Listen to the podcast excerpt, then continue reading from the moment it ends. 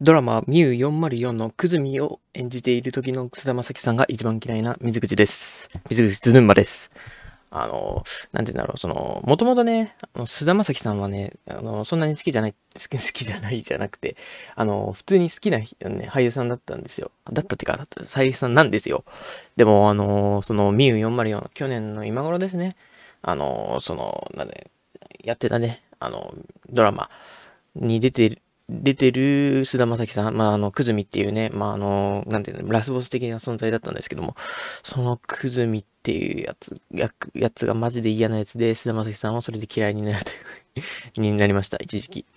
まあ、その、そのぐらいね、人のこ、僕の心をね、揺さぶったっていう面では素晴らしい役者さんです。それでもね、まあ、それを乗り越えて、まあ、よりね、菅田将暉さんをね、好きになりました。何を言ってるのか。はい、それでは本編スタート。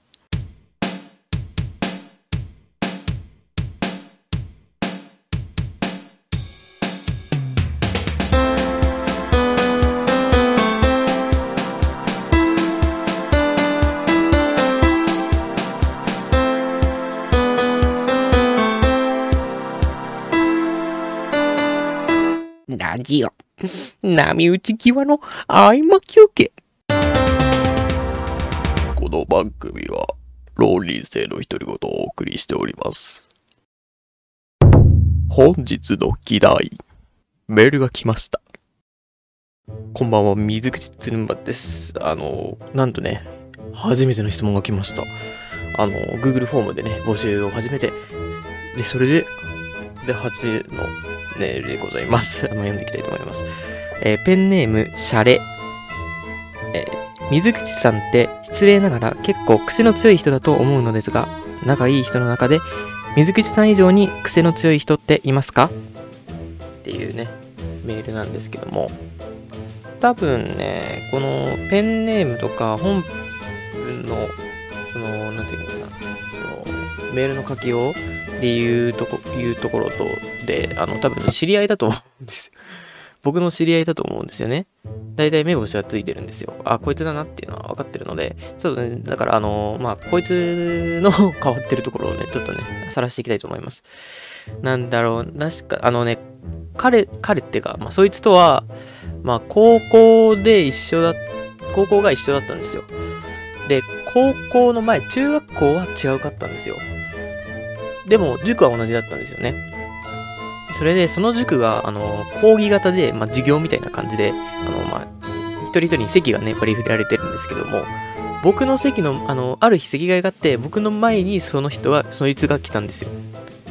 で、僕当時ね、その中学校の時ね、あの、配給のシャーペンを使ってたんですよ。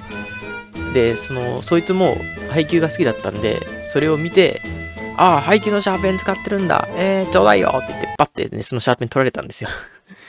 それで僕、あの、その、まだ全然面識ない状態だったんで、面識っていうか、まあ、それ、お互いに存在は、いることは分かってたけど、あの、そんなに関わったことない、喋ったこともないみたいな、そんな感じの会計が、だったんで、俺もう困っちゃって、フリーズして、あのしちゃいました。まあ、その後ね、まあ、普通に返してもらった、もう返してもらったんですけども、ね、変なやつですよ。うんそもそもその、こういうね、あの、わけわかんない番組にメール送ってくるっていう時点でもうね、変なやつだっていうのは分かりきってるんですけど、ね、もう変な人です。すごい変な人です。あとど、どういうのがいるかな。まあ、い変な人たくさんいますけどね、なんて言うんだろう。まあ、一応、その、進学校に通ってたので、進学校って割と変な人がたくさんいるもので、そうだな、どんな人がいいかな、喋れるので、うーん、いや、なんか、んな ど、どんな人がいるんだろう。なんかわかんない。なんかね、でもなんか、その、文系女子は天然が多い気がした。文系女子は、の天然率は高かった。